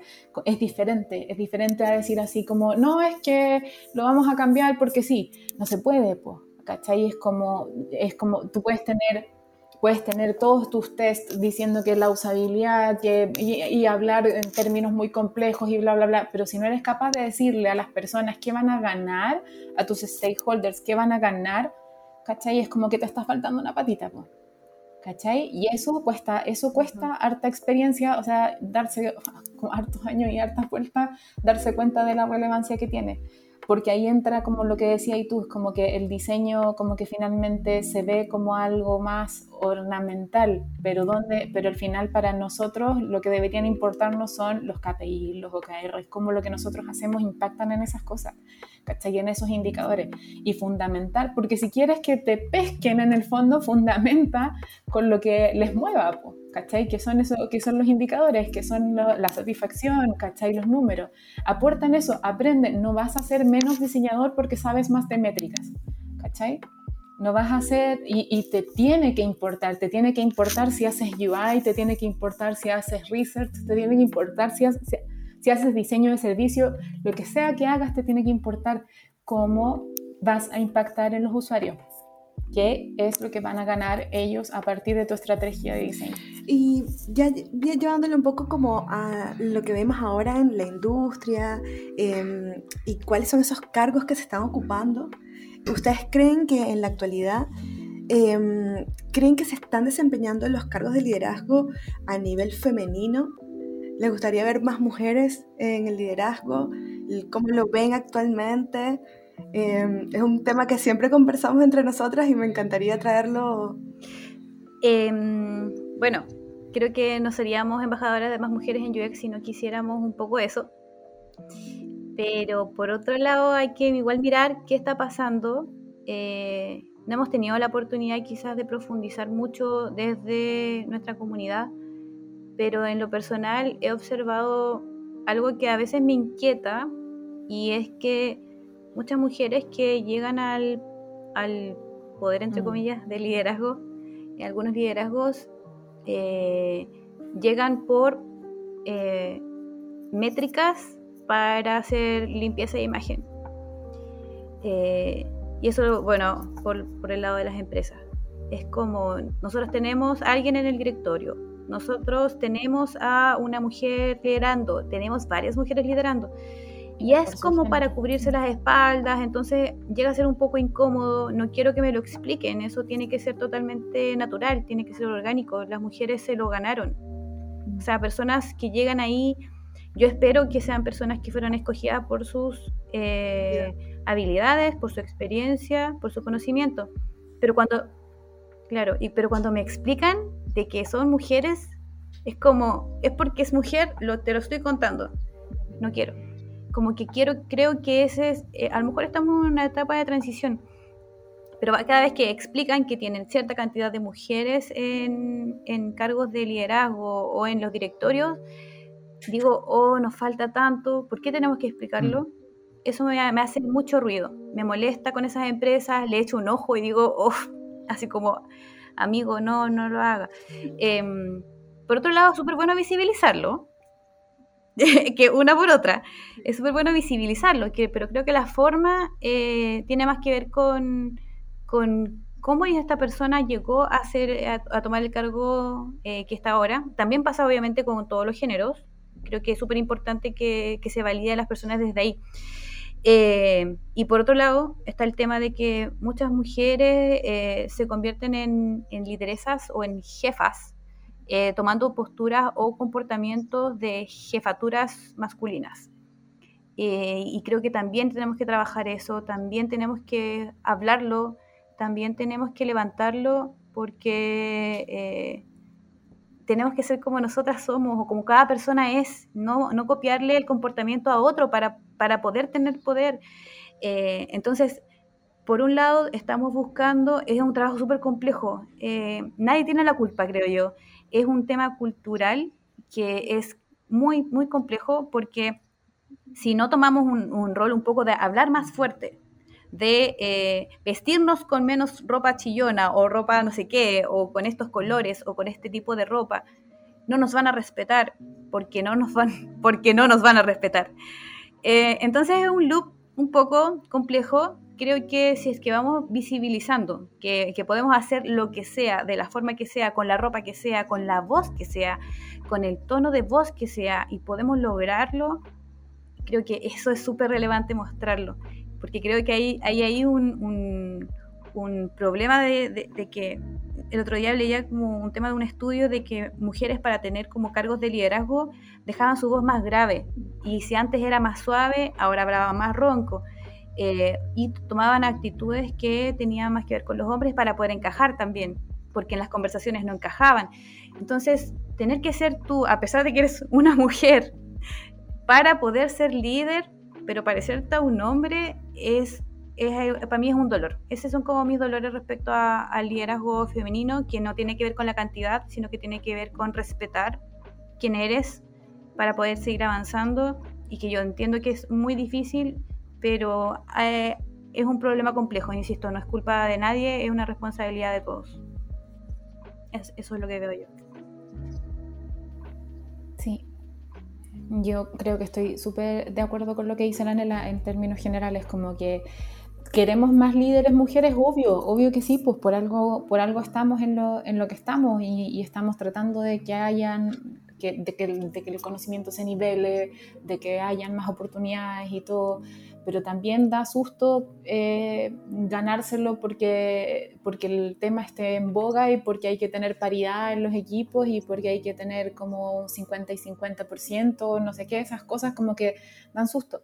Pero al mismo tiempo yo prefiero que pase a que no pase, ¿cachai? Porque finalmente es como que a veces hay que forzar un poco las cosas para que puedan pasar y para que, no sé, cinco años más, como hablábamos hace un rato, eso ya no sea un problema, ¿cachai? Como que ya no haya que comportarse de cierta forma o ya no haya que, tal cual como lo decía Anela, hablar de cierto tono o vestirse de una forma en particular para poder eh, ganarte un puesto, que sí es algo que pasa, así como si pasa mucho que que, que, que, si quieres, muchas veces si quieres ser escuchada, tienes que hablar más fuerte, o si quieres que eh, tu opinión sea respetada, tienes que eh, volver a alzar la voz o tienes que levantarlo. Y ahí es como, ¿lo hago o no lo hago? Sí, obvio que sí, porque al final es como que lo estoy haciendo por mí, por todas, de cierta forma. Es como, pero ahí yo siento que, que, eh, que nuestra, sobre todo como nuestra generación, entre comillas, porque acá hay como distintas, distintas edades, yo soy harto mayor que ustedes, entonces como que nuestra generación le ha tocado como eso, como el quemarse, de cierto modo. ¿Cachai? A nosotras nos ha tocado ser las pesadas, a nosotras nos ha tocado ser las neuróticas, ¿cachai? Como, pero esa pelea hay que darla, pues, y esos espacios hay que ganárselo. Y aunque queís muchas veces quizás como la neurótica o la pesada, es un mal necesario, tal vez, no sé, puede, puede ser como la, como, como la semilla o el principio para que eso eh, cambie, ¿me explico? Yo sé que me estoy dando como una vuelta un poco larga, pero, pero nos tocó por, nos tocó, es que nos tocó, nos tocó. Yo siento que no es como que, a ver, no es como, no, no, no, quiero que la gente que nos vaya a escuchar en este momento diga así como, oh, la Fran dijo que yo tenía que ser pesada, entonces voy a ser pesada aquí en adelante. No, ¿cachai? Porque no se trata de ser pesada, sino que se trata como de ponerte en, tu lugar, ¿cachai? Como en el lugar que tú te has ido entrenando para tener, con tu opinión, con tus argumentos, con tu forma de exponer, etc. Y eso te lo puede dar tu propia personalidad o, no sé, las, las, variables que compongan tu vida, ¿cachai? Pero es como a nosotras nos tocó quemarnos, así como hay una generación que le tocó ser la pesada, ¿cachai? Y como que esperemos que eso no pase más adelante y que eso y que podáis ganarte el, liderazgo y que podáis, y que podáis apuntar a ese liderazgo sin tener que convertirte en una versión B de un jefe, ¿cachai? Como, sino que siendo tú, tal cual como vienes. Ahora, Ah, voy a agregar algo a lo que dice la Fran, que también estoy, de acuerdo, porque como digo, es súper complejo entrar a un espacio tan, eh, tan poco, de tan poco acceso. Creo que eh, estamos súper acostumbradas por lo mismo, porque tenemos tantos espacios cerrados que mm. es como que tocamos la puerta y pedimos permiso para pasar, porque ese lugar no es para mí. Entonces yo permisito, quiero ser jefa. Eh, tenemos que dejar de pedir permiso y avanzar nomás, seguir. Creo que si es que hay algo que hay que hacer, hay que dejar de creer que esos espacios no son para nosotras. Eh, creo que hay que soltarse un poco ahí y hay que eh, creer, cuando uno dice, ay, que te la tienes que creer, probablemente eso le pasa a todas las personas, no, no solamente a un género, pero creo que también que mayoritariamente las mujeres somos las que pedimos permisito como permiso, voy a hablar bajito porque voy a entrar, como que voy a entrar hablando bajito para que no moleste. Y siempre como no molestar, como que yo tengo que agradar porque si les caigo mal, fuera, fuera la niñita, fuera, la, fuera esta chiquilla, fuera... Entonces, y me lo han dicho tantas veces, me dijeron muchas veces que no tenía las suficientes canas, que no tenía, no sé, la voz, que no me vestía apropiadamente para generar respeto. Me lo dijeron mis jefes. Me dijeron que me vista mejor, me, han dicho, me han comparado con, otras mujeres, eh, y uno diciéndole, caballero, no me compare, y lo hacen igual. No, es que no, en este caso hay que hacerlo. Em, todo ese tipo de cosas van a pasar, y cuando yo digo que es bueno hablarlo, es que cuando tenemos estas instancias para decirlo, otras personas lo escuchan y mm. dicen, ya, a mí igual me pasó. Cuando me pase, no me va a pegar tan fuerte. Cuando, cuando me toque enfrentarme, no voy a pedir permiso. Cuando, no sé, me ofrezcan ser líder, voy a decir, claro. bueno, voy, voy, voy a ver qué pasa. Y si me equivoco, no pasa nada, nadie se va a morir. Entonces, desde ese punto de vista, creo que dejar de pedir permiso, probar.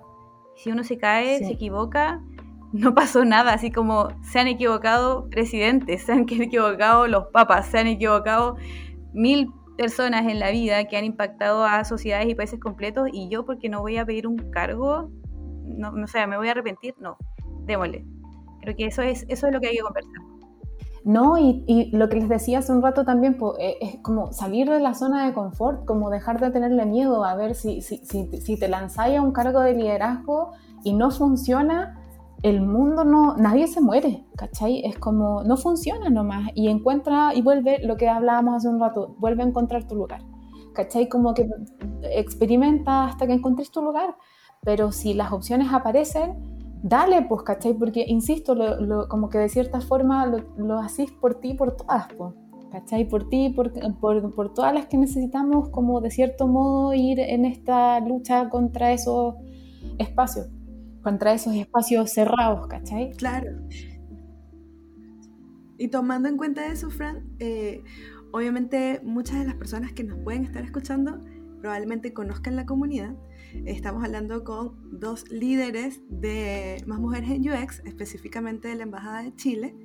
Y bueno, yo conozco muy de cerca la comunidad porque participo del team, pero probablemente también muchas de las que nos escuchan no conocen la comunidad. Entonces me gustaría también eh, preguntarles a ustedes cuáles son esos objetivos que tiene la comunidad eh, en varios países de Latinoamérica y, cómo ustedes podrían eh, quizás cruzar un poco el feminismo, que en el fondo es lo que estamos hablando ahora, con el propósito, el objetivo que tiene la comunidad para quienes no conocen aún más mujeres en UX. A ver, más mujeres en UX partió con tres objetivos. Eh, bueno, primero como contexto es una comunidad de mujeres para mujeres, es una comunidad eh, basalmente feminista separatista. Eh, suena súper extremo, pero no lo es tanto. En realidad es la búsqueda del espacio seguro. Eso, a eso se refiere el separatismo, eh, de que solamente nos encontramos mujeres eh, desde la sororidad, desde la empatía eh, y desde sus, propias, sus propios dolores. creo que eso es súper relevante y es algo que nos une a todas las embajadas. Y lo otro que nos une son los tres objetivos, que es visibilizar a mujeres que trabajan en la disciplina, conectar a estas mujeres, hacer, hacer redes de contacto y finalmente aprender. Eh, el aprender es lo más fácil, creo, entre comillas, de entender, es entregar conocimiento de forma quizá más, más técnica para enseñar y para que la gente se esté actualizándose y todo esto. El visibilizar probablemente es una de las cosas más importantes eh, porque antes no veíamos a tantas mujeres dando vuelta. Visibilizar nos impacta a nosotras para sentirnos representadas, para saber que una Francisca Arevalo se lanzó a la piscina y hoy día es Lead UX, que era algo que les inquietaba y que a otras personas le puede inquietar. Y bueno, voy a ser como Francisca, me voy a tirar a la piscina. De eso se trata la visibilidad, no se trata de subir una foto, no se trata de simplemente hacer una charla, se trata de que las personas nos escuchen, nos miren, nos conozcan, nos observen lean nuestras historias, se sepan las historias de mujeres en UX, no del equipo, ojo, de mujeres en distintas eh, esquinas de, la industria, para que otras mujeres sigan distintos caminos y que les sea un poco más fácil de lo que fue para nosotras y para las que vinieron antes también, las primeras mm. generaciones. Eh, de eso se trata la visibilidad y, y, es importante también que esto quede claro porque hay veces que la gente cree que solamente gente que conocemos que, que subimos al, al, escenario. No se trata de eso. Se trata de mostrar múltiples caras, múltiples formas de hacer eh, lo que hacemos en las distintas subdisciplinas que tiene UX. Y eh, conectarnos. Conectarnos significa tener a alguien a quien preguntarle algo, aunque sea un detalle de la pega, o sea, cómo lo hiciste para llegar donde estás, o cómo, aprendiste esto, qué estudiaste, cómo, no sé, cómo lo haces en el día a día. Con yo tener un poquito más de confianza por poder hablarle a alguien, se está cumpliendo el objetivo de más mujeres en UX, que es el de conectar. Esos son los tres grandes objetivos que creo son transversales a todas las embajadas. Quizás la Fran les puede contar un poco de lo que hemos hablado para la Embajada de Chile en nuestro gobierno. en, en el nuevo gobierno, bueno, para cerrar un poco lo que dice la Nela, si se fijan, como que los tres pilares igual tienen harto que ver como con la inspiración, como que en el fondo, eh, si ella pudo, yo puedo, si ella hizo esto, yo quiero aprenderlo, como, como los tres objetivos se conectan, según yo, un poco desde ahí. Ahora, eh, en, este gobierno de Chile, que, fue tomado en, pandemia y fue tomado porque finalmente nuestras cabecillas, que eran la, la Mariana y la Cepi, eh, necesitaban tomar la dirección de todas las embajadas, entonces necesitaban soltar un poco Chile y pensaron en nosotras. Eh, nosotras dijimos que sí y ahí dijimos, ok, tenemos estos tres pilares y les hemos hecho algún eh, seguimiento como para entender que ya se han ido avanzando, pero que queremos para Chile también.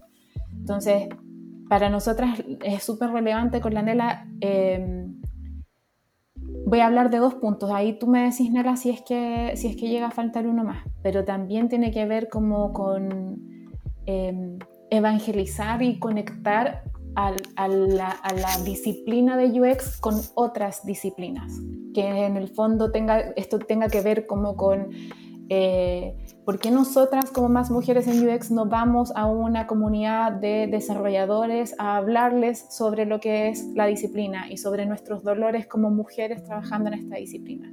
Eso es lo que a nosotras nos hace, nos hace mucho sentido como siguiente paso, como no, todavía lamentablemente no por, por la pandemia, por cómo hemos tenido que ir rotando, cómo ha rotado el equipo también, cómo ha ido pasando, siento que estamos aún plantando esa semillita, pero queremos ir para allá, como muy a el valor del UX, que en el fondo no sea solo la comunidad, porque lo que más nos ha costado, siento yo, es como eh, defender lo que decía la Nela hace un rato, que, esto eh, que, somos separatistas. Entonces también tiene que ver con como con esto de, hey, no somos separatistas por las puras, somos separatistas porque tenemos un dolor y el dolor es este. Y lo trabajamos en esta industria que se trata de esto. ¿Cachai? Como ir a hablar de UX donde no se habla de UX, ir a hablar de feminismo donde no se habla de feminismo, ir a hablar de espacio seguro donde el espacio seguro es una exageración, ¿cachai? Porque a mí, por lo menos, si me dieran Luca por cada vez que me han dicho que somos exageradas, yo creo que no necesito trabajar más. Eh, y por otro lado, y por otro lado, eh, además de eso, también tiene que ver como con el tema más desde el punto de vista social, como, como a ver, ser parte de lo que esté pasando, ser parte de lo que esté pasando en tu, en tu país, ser parte de un contexto, eh, tener voz, tener voz, eh, no necesariamente casarnos con una tendencia política, cada una de nosotras puede tener la, tendencia que quiera, nosotras no estamos como filtrando por, por, por, eso al momento de que participen chicas del equipo ni nada por el estilo, pero sí tener conciencia, sí tener conciencia de tu contexto, de lo que está pasando y cómo tú puedes aportar en ese contexto. Entonces, y tener voz finalmente. No, no es todo lindo, no es todo maravilloso. En, en Chile están pasando cosas en Chile hay que hablar de feminismo, pues, en Chile hay que hablar mucho, o sea, me, llega como a la cabeza una frase que, decía la CEPI en una charla, hay que incomodar, ¿cachai? Acá hay que incomodar mucho, estamos como en esa fase, en la fase en que te digan así como mil veces, ay, pero que ustedes están haciendo lo mismo que les hicieron a ustedes toda la vida como onda separarlas del, del, conocimiento. ¿Por qué lo hacen solo para mujeres? Es como, ah, entonces vamos a hacer más hombres en UX. Uf, ¿cachai? Eso es como, es, pasa, pasa un montón. Entonces estamos como en una fase en que necesitamos también un poco incomodar y esa incomodidad generarla a partir de que tengamos un discurso, de que tengamos una voz, de que si algo pasa nosotros tenemos algo, nosotras tenemos algo que decir.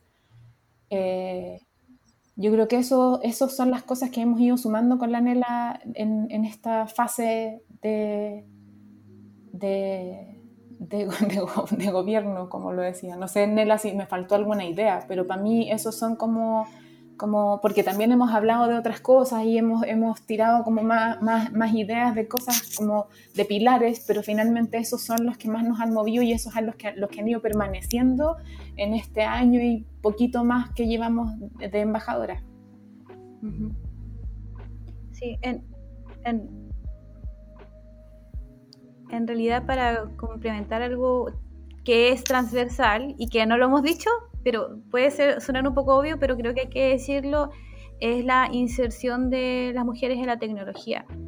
Y tiene mucho que ver con lo que dice la Fran de la opinión que tenemos que levantar en, en distintos espacios desde la experiencia de usuario, porque las personas importan, em, ya que en la tecnología hay muy poca diversidad, hay muy pocas voces. Eh, y, y, estamos construyendo un mundo en base a la tecnología, estamos construyendo un mundo digital y en este último año la pandemia comió a todo el mundo. O sea, lo digital se convirtió en nuestra vida y esta vida se ha construido con muy poca diversidad. Y eso es un dolor y las mujeres somos, tenemos que ser parte de esto porque no somos una minoría, somos la mitad. Y no estamos siendo la mitad en el mundo que estamos construyendo hoy en día.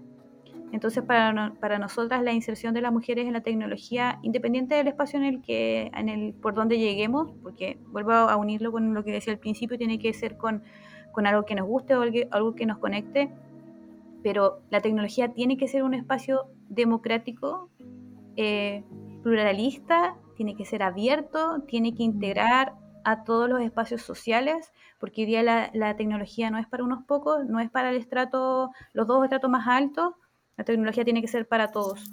Y estamos diseñando para todas las personas, y lo que impacta, lo que es el rol del diseñador y de las diseñadoras, lo que es el rol de, de las personas que trabajamos en UX, es, diseñar para todas las personas y necesitamos que diseñadoras y diseñadores diseñen para mujeres, hombres y de la forma que cada uno se defina.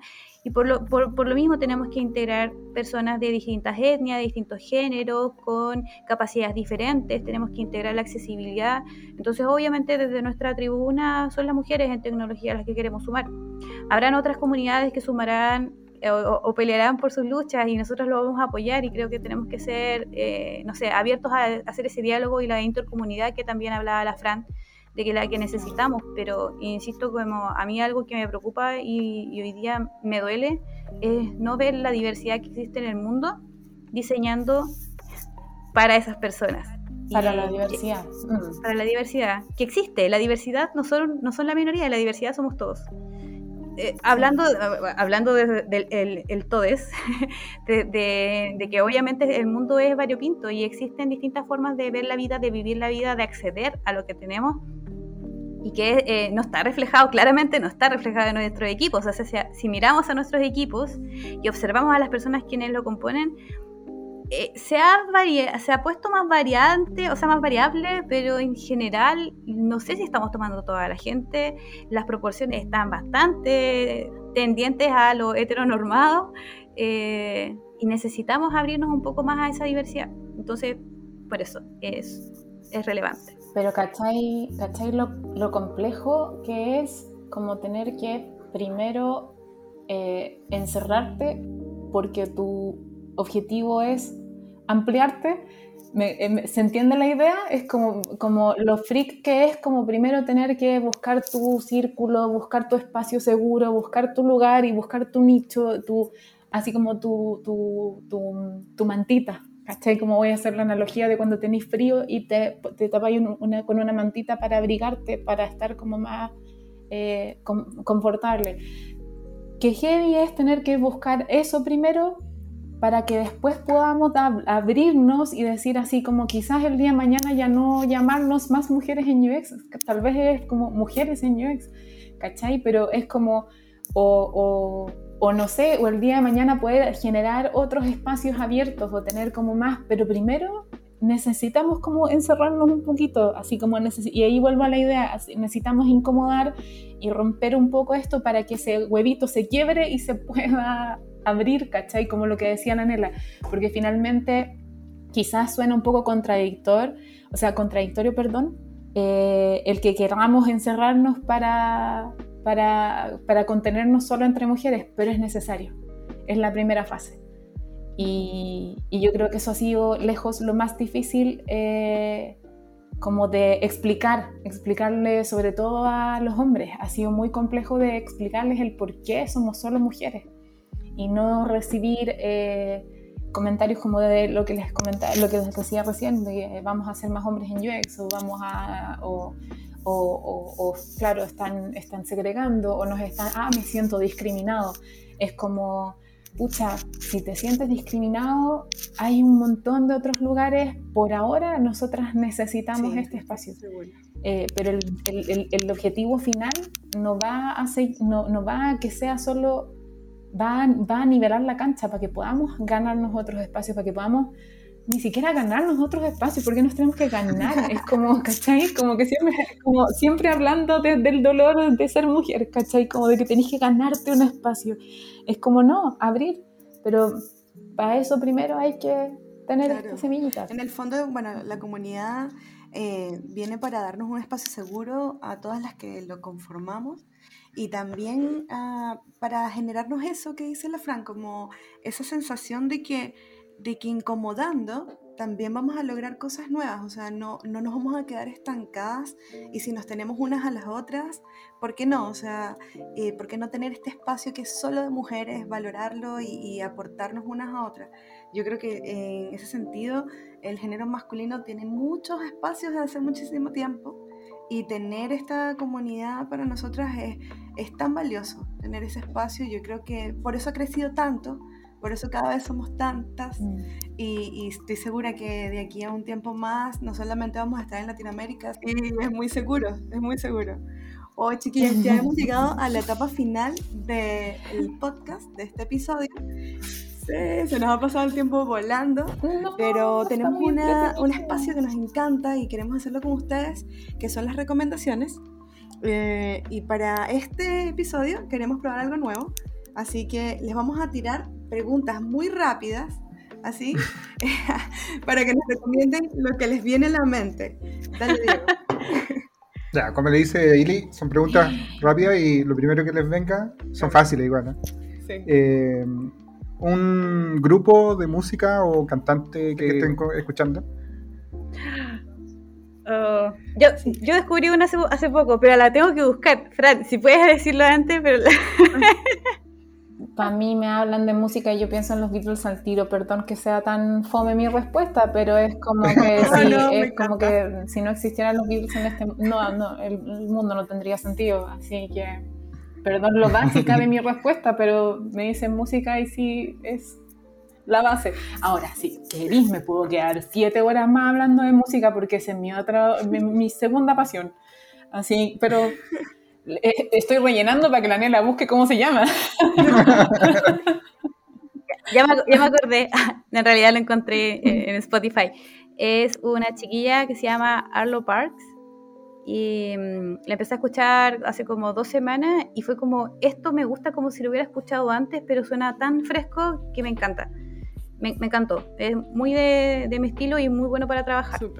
Eso, sí, eso, es, rápido. ya, un lugar para visitar. Después que pase la pandemia, Hoy. Sí, puede ser dentro de Chile, el mundo, no importa. Yo voy a decir algo que suena disco rayado, pero por favor vayan a Italia. Eso es todo lo que tengo que decir. Ya, perfecto. Yo me voy a ir a lo más básico y vayan a eh, el sur de Chile. Vayan a Chiloé el lugar de donde viene acá mi amiga, que hay lugares hermosos, maravillosos. Los rincones más lindos que yo he visto en eh, lo que conozco de mi país están ahí. Eh, y no solamente así como quedarse como en, en, el centro, sino que irse a los bosquecitos, irse a las orillas, conocer ese lugar, conocer esas tierras. Pasearse entre las islitas por ahí. Claro,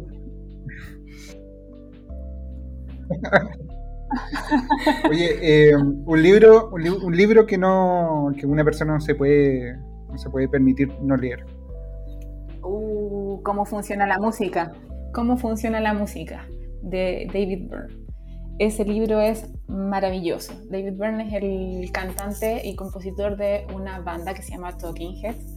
El tipo es un brillante y, sí, y es, es un sequísimo y ese libro es bacán como, como él trata de, contar cómo funciona la música. Es hermoso, de verdad. Bacán. Buena. Eh, yo voy a decir el último libro que leí rápido y que me gustó muchísimo, eh, Tokyo Blues de Murakami. Oh, me encantó y tiene mucho que ver con música también, para vincularlo con lo que dice la Fran porque hablan de canciones en el libro, mientras están hablando es como que suena música o se acuerdan de, de, canciones y es esa música que tú escuchas y te va a gustar sí o sí. Me encanta, me encanta eso y me encanta que los libros te lleven a otras experiencias. Entonces, eh, esa es la, que les recomiendo. Buenísimo. Eh, bueno, un Instagram, un arroba tal que se les ocurra rápidamente. Que hayan visto y digan, hoy tienen que seguir este Instagram. Arroba más mujeres en UX. te, ganaron Es el que tenía yo, yo, yo, sigo, como, como se imaginarán, sigo muchos de comida. Y hay un gallo que se llama Cedric, eh, déjeme buscarlo se llama Cedric, Cedric eh, Grolet. Y este gallo es pastelero, pero hace obras de arte. Y hace obras de arte, o sea, su pastelería es muy simétrica. Llega a molestarte lo perfecto que es. No sé, esto, esto es como una tarta muy normal, que se lo estoy mostrando obviamente ahora en el video. ¡Qué locura! Pero hace, hace obras de arte en pastelería y es, es, es increíble. Eh, bueno, a mí me salen todo eso porque le pongo like a este gallo y me sale muchas cosas, pero cosas que recuerdo, eh, no sé, como algo que es perfecto, lo abre y es otra cosa, no, es genial, me encanta. yo, yo, me mantengo con arroba más mujeres en UX, alguien tiene que vender la cuestión. Está bien, está bien. Hay, bueno, eh, arroba más mujeres en UX, Latam, Chile, Colombia, exacto, Argentina, Hay, abierto. Pero, pero entrando a la LATAM te puedes ir a todas las otras. Bueno. la última. Bueno, la última. ¿Serie o película que, que recomienden. Una, ojalá una, una que estuvieron viendo hace poco y que le encantó, se engancharon, no sé. Claro. Uf. Yo me he estado como eh, viendo los últimos capítulos de Master of None. Eh, me gusta mucho cómo tocan algunos temas. Eh, ¡Uf! Milo.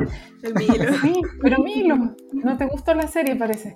Eh, Nosotros Sí, amamos me- esa serie, sí. me gusta mucho cómo tocan algunos eh, temas que, son también incómodos de, de, de to- de tocar. Hoy día, sin ir más lejos, estaba viendo, me estaba como actualizando en la segunda temporada, no me pasaba la tercera todavía, porque estaba Oh. lenta para verlo, pero estaba viendo el capítulo de Thanksgiving, cuando la chica va y, trata de presentar a su novia y hay ahí como todo un tema con la mamá, entonces es como, está hablando de las cosas que se tienen que hablar hoy día desde una perspectiva súper como masculina, pero al mismo tiempo también dándole espacio a lo, a lo feminista, al, al- al- a la apertura de, de formas de pensar, ¿cachai? Como exponiendo cosas eh, como cotidianas que son ridículas, que, pero te lo exponen, se te lo ponen en la cara y te incomoda, ¿cachai? Pero me gusta, me gusta, me, me- me hace mucho sentido todo lo que pasa en esa serie. Oh, sí, esa serie nos encanta. Sí, sí, de hecho tenemos la tercera temporada ahí por ver. Porque estamos como que no. estuvimos esperándola, creo que se había, la habían, eh. Salió hace poquito. Sí, po. Sí. Ujú. Sí, Sí, sí. salió hace poquito. Mm. Dale, Nela. Ya. Yo empecé a ver esa serie yo muy poco, pero me puse a ver otras cosas.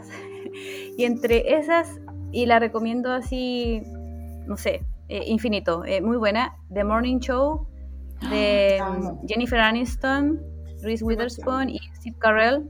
Bueno, pr- primero decir que me encanta Steve Carell cómo actúa, así que obviamente me encanta The Office, pero eh, el rol que tiene acá secundario, me encanta que sea secundario y que sea tan protagonista a la vez, seco. Y obviamente Jennifer Aniston, probablemente uno de sus, de sus mejores papeles. Sí. Eh, creo que es muy real, es muy eh, intensa, eh, necesariamente intensa. Es de esos roles que, o sea, esos personajes que tú estás muy de acuerdo con ella, pero es muy estratégica, pero también estás de acuerdo con su estrategia porque si no, no sobrevive y así. Entonces, como muy interesante, muy, muy, un muy el tema de lo que estamos hablando de liderazgo, creo yo. Eh, bueno, y Reese Witherspoon, que, que tiene un nivel emocional en pantalla y que creo que nos pone los pelos de punta a todas las personas que, que la observan. Así que me encanta también. Muy bueno, muy bueno The Morning Show. Y voy a agregar lo que estoy viendo ahora con mi pueblo, el método Kominsky con Michael Douglas, que me encanta. Me encanta, me di cuenta que me gusta mucho como esta comedia, esta comedia de, de gente mayor o con gente con muchos problemas. Me encanta. porque, porque te habla un poquito desde, desde la realidad, que obviamente es ficción, pero de, no de lo mismo. No, por ejemplo, no sé, la gente topo te habla de una realidad triste de la gente mayor.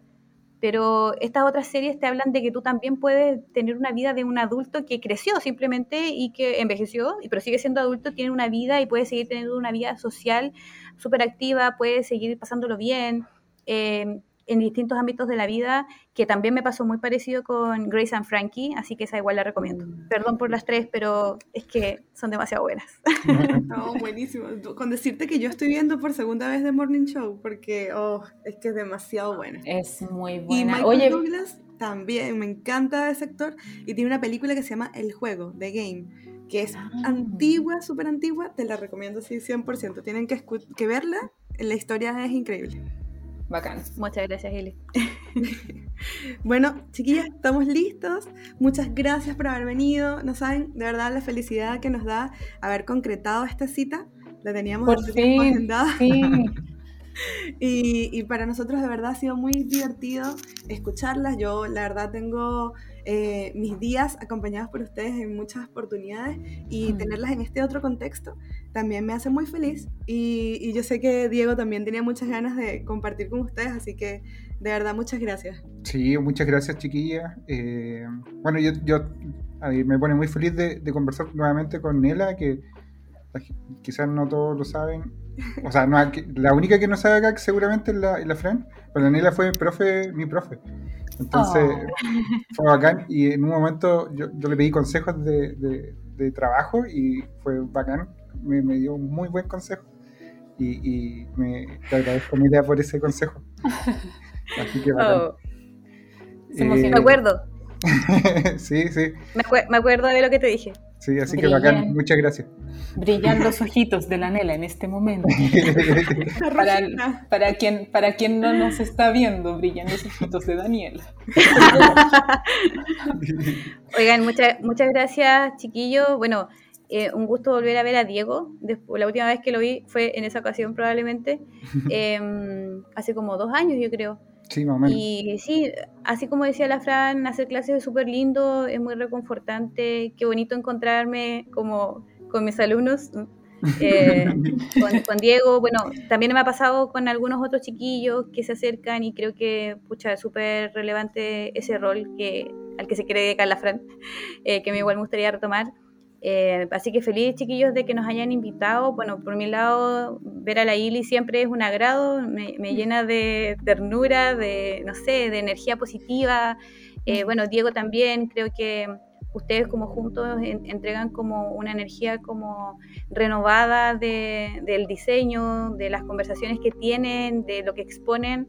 Eh, es súper positivo, chiquillos, y me gustaría que eh, sigan adelante y si, lo sigan haciendo también como lo han hecho hasta ahora. Y mejor, por supuesto. Brillan los ojitos de Diego y... ya, me voy, a, poner a hablar en serio porque si no después como, ya, ¿qué onda le pasa a esta mujer? ¿Qué se fumó? Em, eh, yo, pucha, lo mismo, gracias a ustedes, en verdad, así como gracias por invitarnos, por darnos el espacio para para venir a contarles qué hacemos, para, preguntarnos todo lo que nos preguntaron, que creo que, que es súper valioso para mí como poder tener espacios para entregar la experiencia eh, y que a alguien le sirva lo que te ha pasado es súper importante. Y siento que ustedes están haciendo bien esa, esa pega. Eh, Así que muchas gracias por, por darse este tiempo, por, por la, porque lo, lo, que ustedes hacen significa harto, es harta pega. Entonces, eh, nada, que compartan ese espacio con nosotras, a mí me, me, me genera como un, un, calorcito aquí en el corazoncito. Así que muchas gracias por, por invitarnos y, y bueno, a la Ili la, la, la, vemos pronto. Espero que, que, que, podamos volver a repetirnos alguna conversa ahí con, con, Diego también.